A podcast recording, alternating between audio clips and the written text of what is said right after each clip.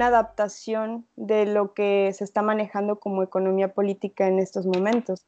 Eh, es claro que es una forma diferente de, dirigencia, es una manera diferente, una doctrina distinta, ¿no? De ver, de ver eh, pues ese crecimiento o ese desarrollo económico que se busca.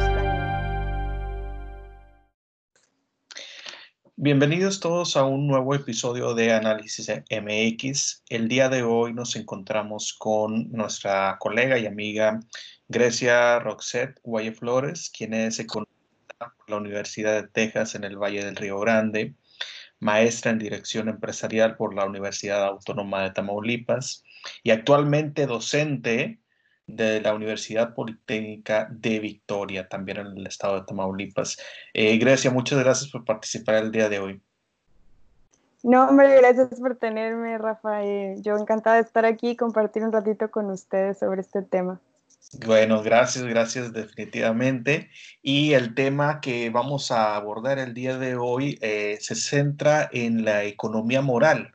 Eh, la economía moral, un término acotado eh, frecuentemente por el presidente de México, por Andrés Manuel López Obrador y otros más de, sus simpatizantes, pero que bajo ninguna circunstancia, y eso es muy importante definirlo para todos los que nos escuchan, eh, pues es un, no, es un concepto inventado, es decir, hay un fundamento científico de mucho tiempo eh, incluso hay quienes argumentan que, va desde tiempos de la antigua Grecia hasta el día de hoy, pasando por las transformaciones del siglo XIX y XX.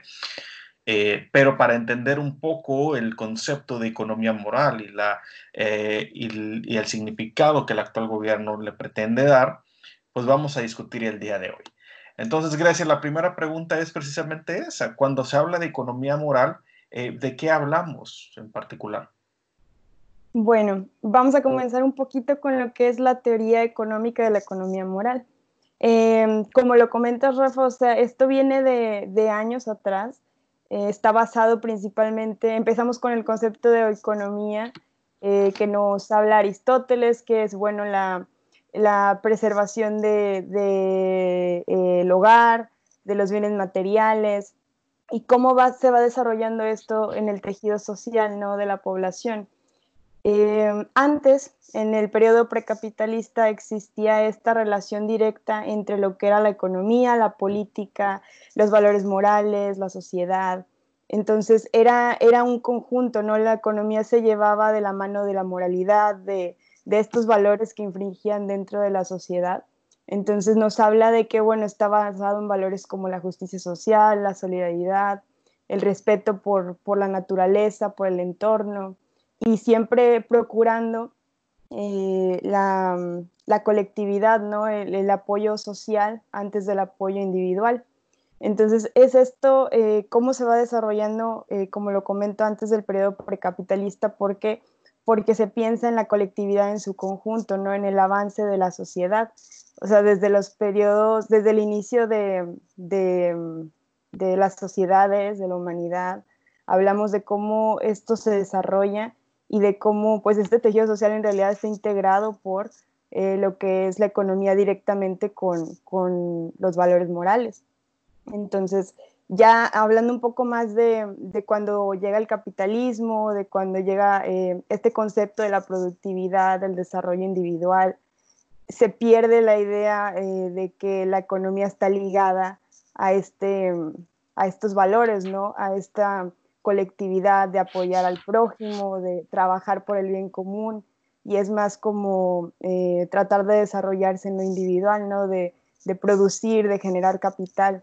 Entonces así es como se va cambiando esta, este concepto que se tiene eh, de lo que es la economía y deja de ser una economía moral para eh, evolucionar en esta economía capitalista, economía neoliberal, en donde se busca más pues el avance propio. Entonces, si, si te entendí bien, tenemos la era precapitalista en la cual el sentido de la economía moral es uno. Tenemos la llegada del capitalismo en donde el sentido de la economía moral evoluciona o cambia.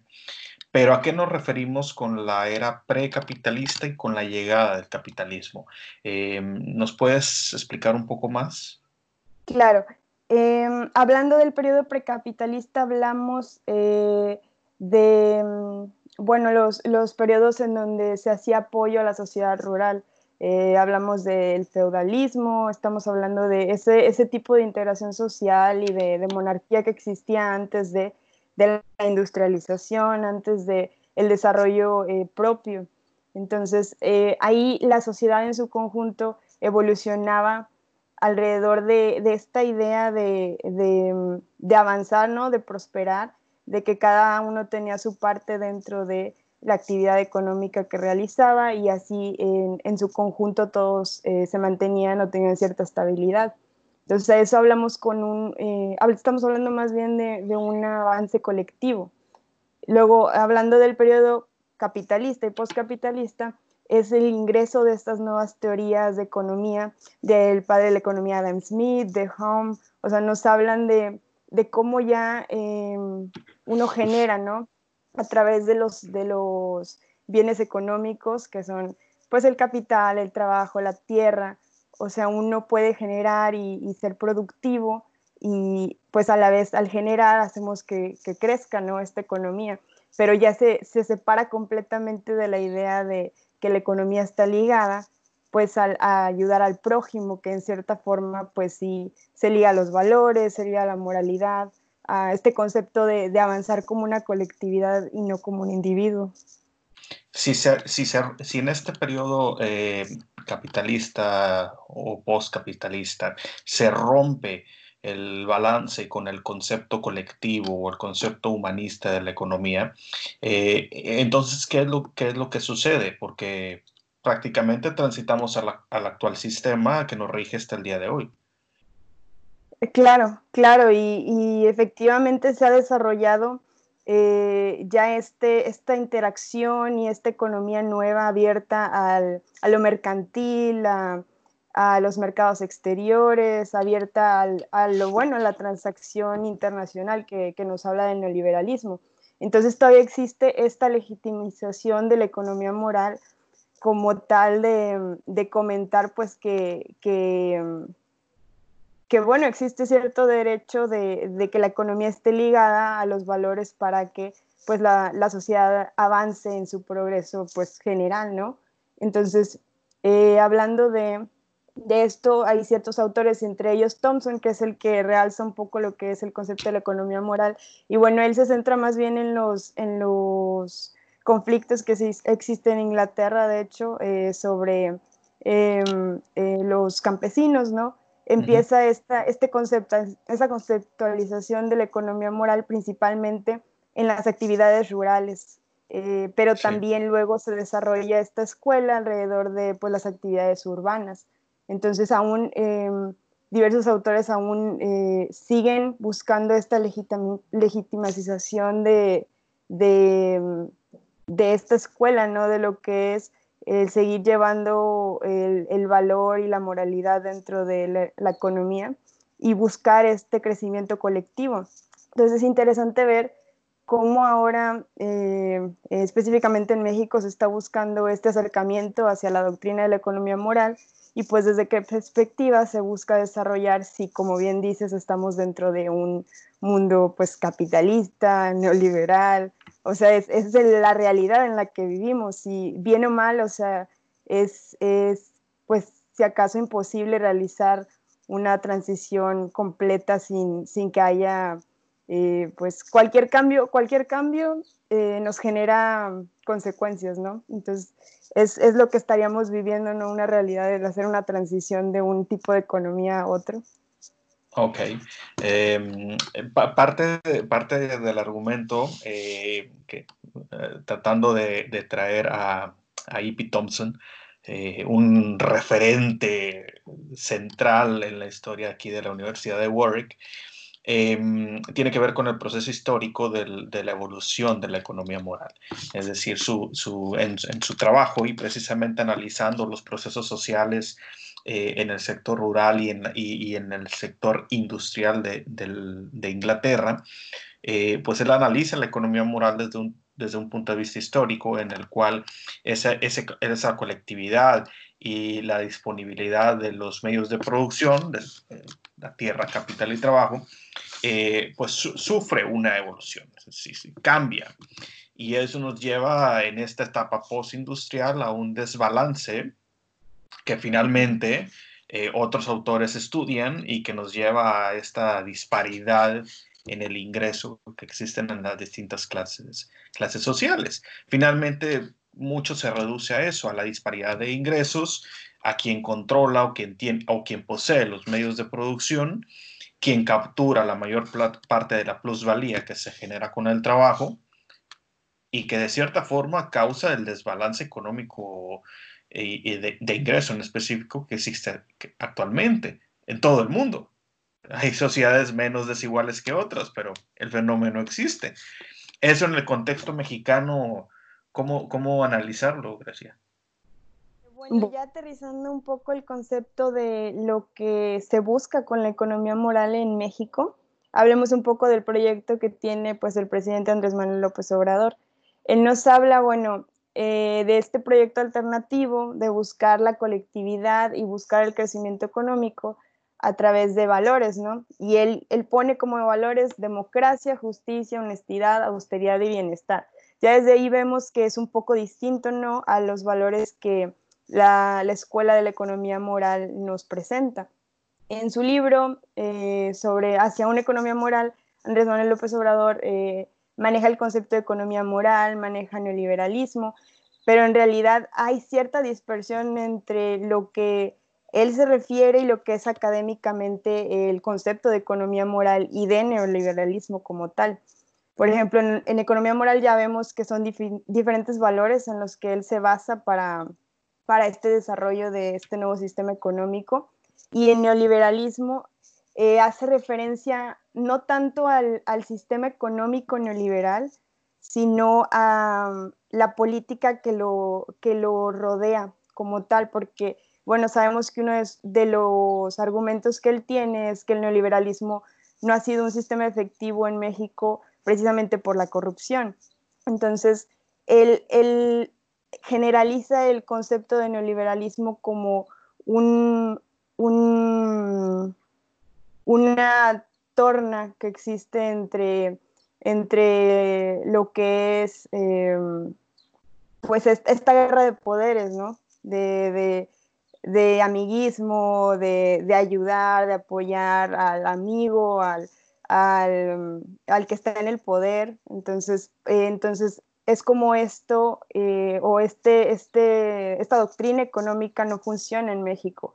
¿Por qué? Pues porque existe la corrupción, porque no, se permite que en realidad exista un, un desarrollo integral de este sistema económico dentro del país, eh, pues porque no, no llegan los beneficios a la sociedad en general. Pero bueno, también la Escuela de la Economía Moral nos dice que el mismo capitalismo como tal o el sistema neoliberal es el, es el veneno ¿no? que, que, realiza o que genera la disparidad social entre, pues bien, la sociedad.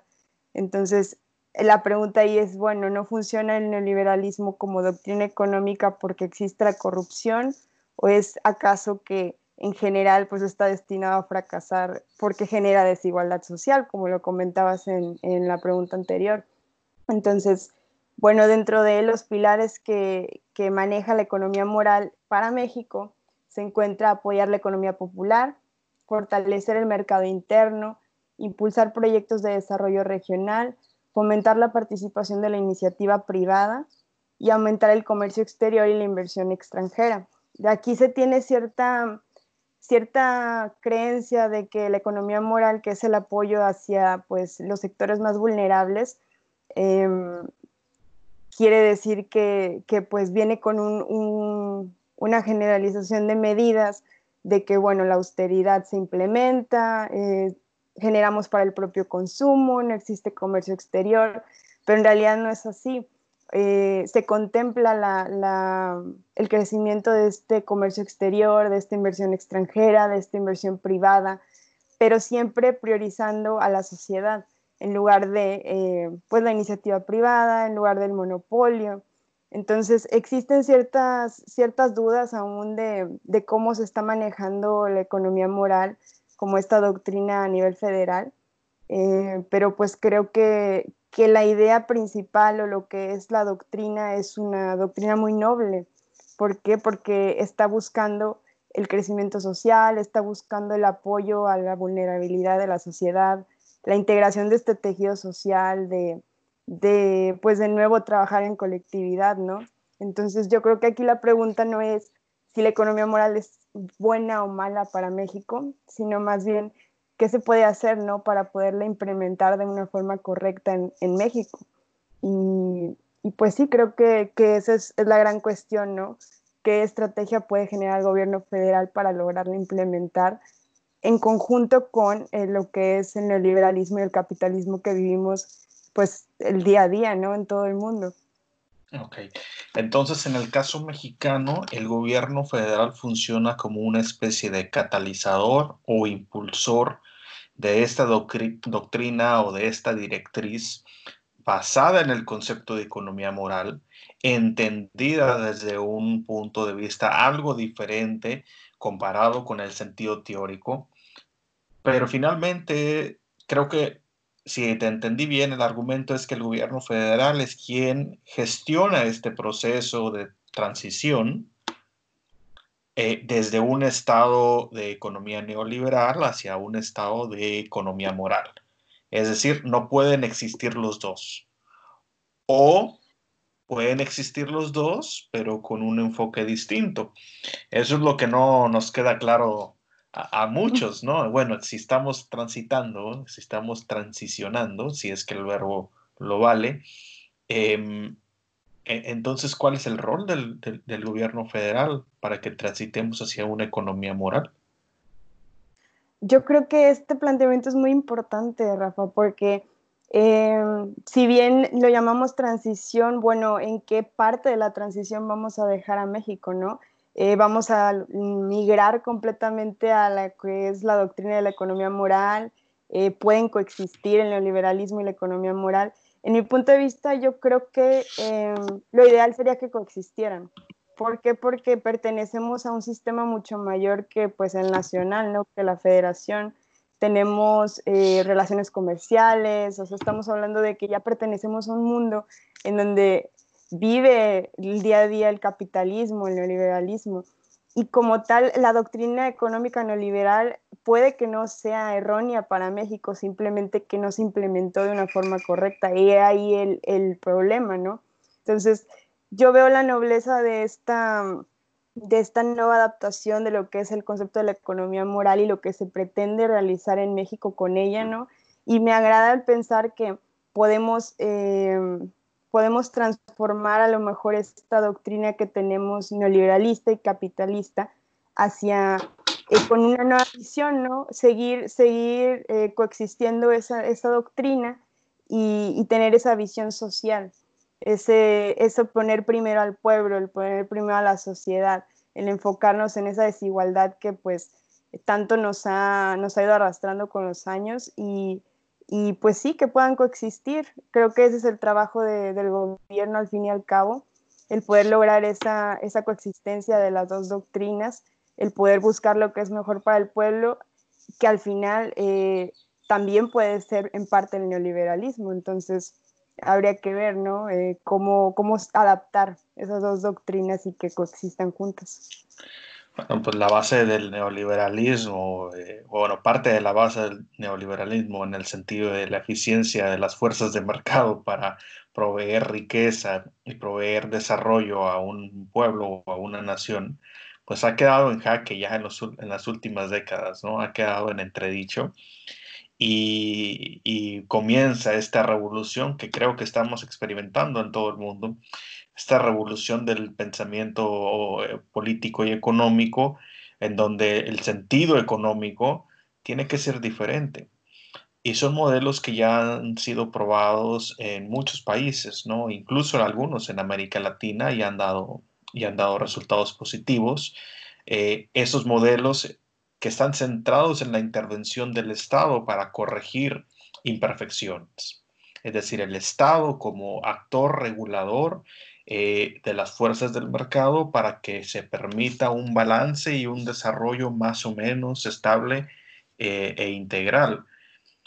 lo que no nos queda claro a muchos, y me incluyo, es eh, si se quiere transitar hacia una economía moral, eso forzosamente va a requerir cambios estructurales.